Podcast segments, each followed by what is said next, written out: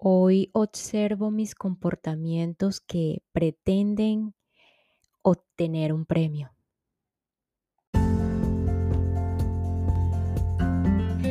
Y en el mismo orden de pretensión, comportamientos y actitudes típicas del humano, y más allá del humano, como dicen los maestros, de esa mente egotista, esa necesidad de búsqueda de reconocimiento totalmente egoico que nos llevan a estos dos extremos, obtener castigo u o obtener un premio.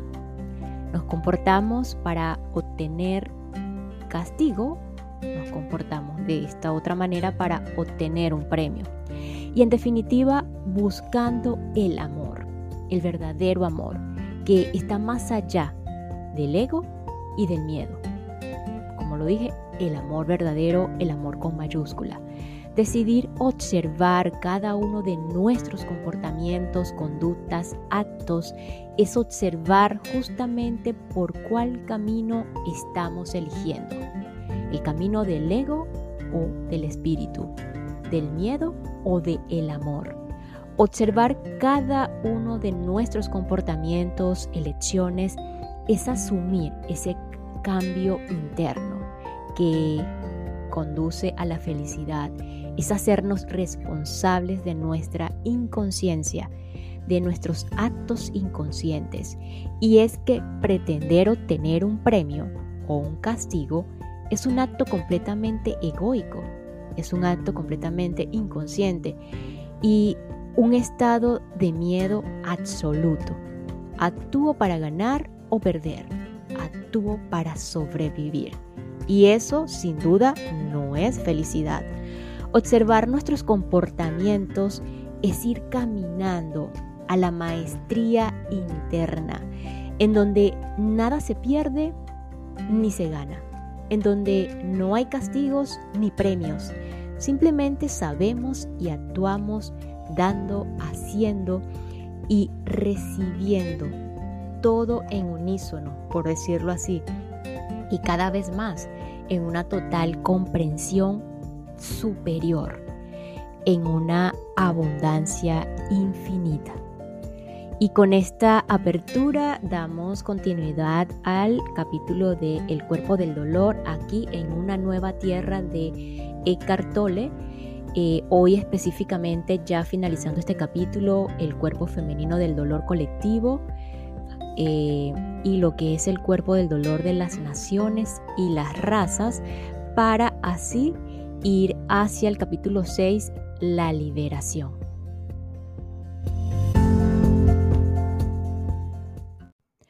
El cuerpo femenino del dolor colectivo. La dimensión colectiva del cuerpo del dolor tiene distintas ramificaciones. Las tribus, las naciones y las razas tienen sus propios cuerpos colectivos, algunos más pesados que otros, y la mayoría de los miembros de la tribu, la nación o la raza participan de ellos en mayor o menor medida. Casi todas las mujeres participan del cuerpo femenino del dolor colectivo, el cual tiende a activarse especialmente antes de la menstruación. En ese momento, muchas mujeres se sienten invadidas de emociones negativas. La supresión del principio femenino, especialmente durante los últimos 2000 años, le ha dejado el especial el espacio, perdón, al ego para imponer su supremacía en la psique colectiva de la humanidad. Aunque es obvio que también las mujeres tienen ego, este encuentra terreno más fértil para echar raíces en la forma masculina en lugar de la femenina. Esto se debe a que las mujeres se identifican menos con la mente que los hombres. Permanecen en mayor contacto con el cuerpo interior y la inteligencia del organismo donde se originan las facultades de la intuición. La forma femenina está menos rígidamente encapsulada que la masculina es más abierta y más sensible a otras formas de vida y está en mayor sintonía con el mundo natural. Si no se hubiera destruido el equilibrio entre la energía masculina y femenina en nuestro planeta, el crecimiento del ego se habría visto obstaculizado en gran medida. No le habríamos declarado la guerra a la naturaleza y no estaríamos tan completamente alejados de nuestro ser. Nadie conoce las cifras exactas porque no hay registros de, las, de la época, pero parece que durante el periodo de los 300 años, el Tribunal de la Santa Inquisición torturó y asesinó entre 3 y 5 millones de mujeres. Esa institución fue fundada por la Iglesia Católica para suprimir la herejía.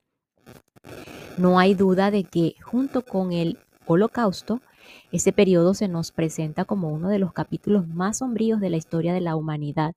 Bastaba que una mujer mostrara amor por los animales, caminara sola en los campos o en los bosques o recogiera hierbas medicinales para que se la tildara de bruja y después se la torturara y quemara en la hoguera. La feminidad sagrada fue declarada demoníaca y prácticamente desapareció de la experiencia humana toda una dimensión. Otras culturas y religiones como el judaísmo, el islamismo y hasta el budismo también suprimieron la dimensión femenina, aunque de manera menos violenta. La situación de la mujer se redujo a ser el vehículo para traer hijos al mundo y a ser propiedad del hombre. Los hombres que negaron nuestro aspecto femenino, incluso en su interior, pasaron a dirigir el mundo, un mundo totalmente desequilibrado.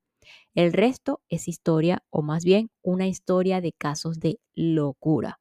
¿Quién tuvo la culpa de este miedo por lo femenino que puede describirse solamente como una paranoia colectiva aguda? Podríamos decir que los culpables fueron los hombres, naturalmente, pero entonces, ¿por qué en tantas civilizaciones precristianas, perdón, como la sumeria, la egipcia y la celta, las mujeres eran respetadas y no se le temía al principio femenino, sino que se le veneraba. ¿Qué fue lo que hizo que los hombres se sintieran amenazados por las mujeres?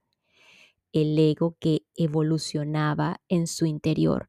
Sabía que solamente a través de la forma masculina podría controlar totalmente nuestro planeta y que para hacerlo debía inutilizar a la forma femenina. Con el tiempo, el ego se apoderó también de la mayoría de las mujeres, aunque nunca pudo afianzarse tan profundamente en ellas como en los hombres. Ahora vivimos una situación en la cual se ha interiorizado la supresión de nuestro aspecto femenino, incluso en la mayoría de las mujeres. Muchas de ellas, puesto que lo sagrado de lo femenino está suprimido, lo sienten en forma de dolor emocional. En efecto, se ha convertido en parte de su cuerpo del dolor, junto con el sufrimiento infligido a las mujeres durante miles de años a través del parto, las violaciones, la esclavitud, la tortura y la muerte violenta. Pero las cosas están cambiando rápidamente. Muchas personas comienzan a tomar conciencia y el ego comienza a perder su dominio sobre la mente humana, puesto que el ego nunca se arraigó profundamente en las mujeres está perdiendo su ascendiente sobre ellas con mayor rapidez que sobre los hombres. El cuerpo del dolor de las naciones y las razas. El cuerpo del dolor es más denso en algunos países en los cuales se han producido o cometido muchos actos de violencia colectiva esta es la razón por la que las naciones más antiguas tienden a tener cuerpos del dolor más fuertes. También es la razón por la que países más jóvenes como Canadá o Australia a los que o los que han permanecido al abrigo de la locura generalizada, como es el caso de Suiza, tienden a, a tener cuerpos colectivos más livianos. Claro está que los habitantes de esos países tienen sus propios cuerpos del dolor individuales. Cuando se tiene sensibilidad suficiente, es posible sentir el peso del campo de energía de ciertos países tan pronto como uno baja del avión. En otros países se puede percibir un campo de energía de violencia latente bajo la superficie de la vida cotidiana. En algunas naciones, por ejemplo, en el Medio Oriente, el cuerpo, el cuerpo colectivo del dolor es tan agudo que una parte importante de la población se ve obligada a manifestarlo a través de un ciclo de locura interminable de crímenes y venganzas, a partir del cual se renueva constantemente el cuerpo del dolor. En los países en los cuales el cuerpo del dolor es pesado, pero ya ha dejado atrás su fase aguda, las personas han mostrado la tendencia de tratar de desensibilizarse frente al dolor emocional colectivo a través del trabajo de en Alemania y Japón, a través del consumo generalizado de alcohol en otros países, aunque ese consumo puede tener el efecto opuesto de estimular el cuerpo del dolor, en particular si se consume en exceso. El pesado cuerpo del dolor de China se ha mitigado hasta cierto punto con la práctica generalizada del tai chi, la cual, por alguna razón asombrosa, no fue declarada ilegal por el gobierno comunista que se siente amenazado por todo aquello que está fuera de su control. Todos los días en las calles y en los parques millones de personas practican esta forma de meditación en movimiento que tranquiliza la mente esto tiene un efecto profundo sobre el campo de energía colectivo y contribuye a disminuir hasta cierto punto el cuerpo del dolor al reducir la actividad de la mente y generar presencia. El mundo occidental ha comenzado a acoger cada vez más las prácticas espirituales en las que participa el cuerpo físico como el tai chi, el qigong y el yoga. Estas prácticas no crean una separación entre el cuerpo y el espíritu y ayudan a debilitar el cuerpo del dolor. Su papel en el despertar del planeta será de gran importancia. El cuerpo colectivo racial es pronunciado entre los judíos, quienes han sufrido persecuciones durante muchos siglos. No sorprende que sea también fuerte entre los pueblos nativos de Norteamérica, los cuales fueron diezmados y cuyas culturas prácticamente fueron aniquiladas con la llegada de los colonos europeos. También los afroamericanos tienen un cuerpo colectivo de dolor pronunciado. Sus ancestros fueron arrancados violentamente de su tierra natal, sometidos a golpes y vendidos como esclavos. Las bases de la prosperidad económica de los Estados Unidos se construyeron eh, sobre el trabajo forzado de cuatro o cinco millones de esclavos. En efecto, el sufrimiento causado a los pueblos nativos y a los afroamericanos no ha permanecido confinado a esas dos razas, sino que se ha convertido en parte del cuerpo colectivo del dolor de los estadounidenses. Siempre sucede que tanto la víctima como el victimario sufren las consecuencias de todo acto de violencia, opresión o crueldad, porque nos hacemos a nosotros mismos lo que les hacemos a los demás. Realmente no importa cuál proporción de nuestro cuerpo del dolor pertenezca a nuestra nación o nuestra raza y cuál proporción sea personal. Cualquiera que sea el caso, la única manera de trascenderlo es asumiendo la responsabilidad por nuestro estado interior en ese momento. Aunque la culpa parezca justificada, mientras culpemos a otros, continuaremos alimentando el cuerpo del dolor con nuestros pensamientos y permaneceremos atrapados en el ego. Solamente hay una fuente de maldad en nuestro planeta, la inconsciencia humana. En el simple hecho de reconocer esa realidad se alberga el verdadero perdón. Con el perdón se disuelve nuestra identidad de víctimas y aflora nuestro poder verdadero, el poder de la presencia. En lugar de culpar a las tinieblas, traemos la luz. Capítulo 6. La liberación. El comienzo de la libertad implica que para liberarnos del cuerpo del dolor debemos ante todo reconocer que lo tenemos, reconocer que tenemos un cuerpo del dolor. Después, y más importante todavía, es preciso mantenernos lo suficientemente presentes y alertas para notar el cuerpo del dolor cuando se activa en nosotros, como un flujo pesado de emoción negativa. Cuando lo reconocemos, ya no puede fingir que es nosotros, ya no puede hacerse pasar por nosotros, por nosotros, perdón, ni vivir ni renovarse a través de nosotros. La identificación con el cuerpo del dolor se rompe con la presencia consciente. Cuando dejamos de identificarnos con él, el cuerpo del dolor pierde todo control sobre nuestra forma de pensar y por tanto no puede alimentarse de nuestros pensamientos para renovarse. En la mayoría de los casos, el cuerpo del dolor no se disuelve inmediatamente. Sin embargo, una vez roto su vínculo con, con nuestros pensamientos, comienza a perder energía. La emoción ya no nubla nuestro pensamiento. El pasado ya no distorsiona nuestras percepciones del presente.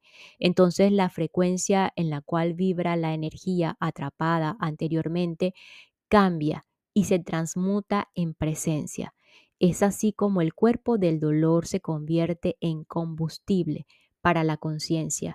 Y esta es la razón por la que por la cual los hombres más sabios e iluminados de nuestro planeta tuvieron también alguna vez un cuerpo del dolor denso y pesado.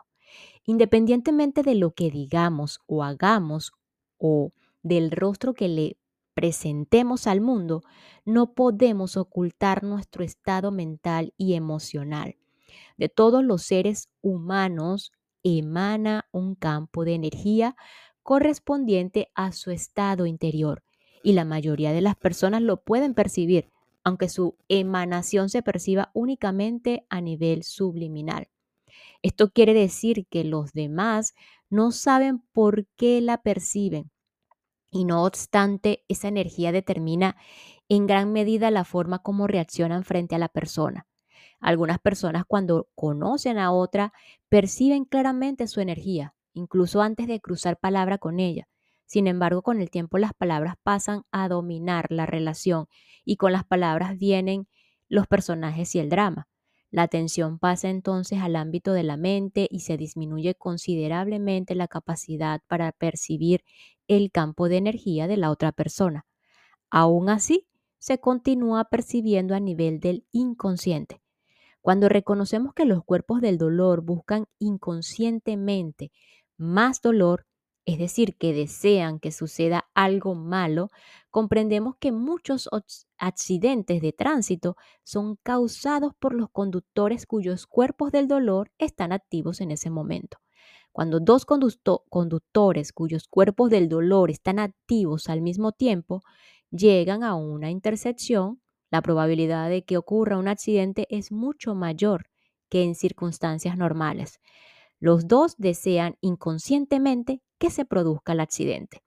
El papel de los cuerpos del dolor en los accidentes de tránsito se aprecia más claramente en el fenómeno de los conductores iracundos que se tornan físicamente violentos por nimiedades, eh, nimiedades perdón, como por ejemplo la lentitud del vehículo que va adelante. Muchos actos de violencia son cometidos por personas normales, entre comillas, que pierden la cabeza transitoriamente en los procesos judiciales del mundo entero se oye a los abogados de la defensa decir, esto no corresponde para nada con el carácter de esta persona. Y a los acusados decir, no sé qué me pasó. Hasta donde yo sé, ningún abogado, con el propósito de argumentar un atenuante, ha dicho nunca, el cuerpo del dolor de mi cliente estaba activado y no sabía lo que hacía. De hecho, no fue él quien cometió el acto, sino su cuerpo del dolor. ¿Significa esto que las personas no son responsables de sus actos cuando están bajo el control de su cuerpo del dolor? Yo respondo, ¿cómo podrían serlo? ¿Cómo podemos ser responsables cuando estamos inconscientes, cuando no sabemos lo que hacemos? Sin embargo, en el gran esquema de las cosas, los seres humanos están destinados a evolucionar hasta convertirse en seres conscientes y quienes no lo hagan sufrirán las consecuencias de su inconsciencia. Estarán en disonancia con el ímpetu evolutivo del universo. Pero incluso esta es una verdad relativa. Desde un punto de vista superior, no es posible estar en disonancia con la evolución del universo y hasta la inconsciencia humana y el sufrimiento que de ella emana son parte de esa evolución. Cuando ya no podemos soportar el ciclo permanente de sufrimiento, comenzamos a despertar. Así, también el cuerpo del dolor ocupa un lugar necesario en el esquema general de las cosas. Y nos despedimos con lo siguiente. Solamente hay una fuente de maldad en nuestro planeta, la inconsciencia humana. Nos escuchamos en el próximo episodio para continuar con una nueva tierra, un despertar al propósito de tu vida del autor alemán Eckhart Tolle, el mismo autor del Poder de la Hora, eh, específicamente en lo que ya estamos en el capítulo de la liberación. Una herramienta más, valga la redundancia, para liberarnos y conectar con la maestría interna esa maestría que sin duda nos conduce hacia el camino de la felicidad, la paz, en la que todos, absolutamente todos, inconscientemente o conscientemente estamos buscando. Gracias, gracias, gracias.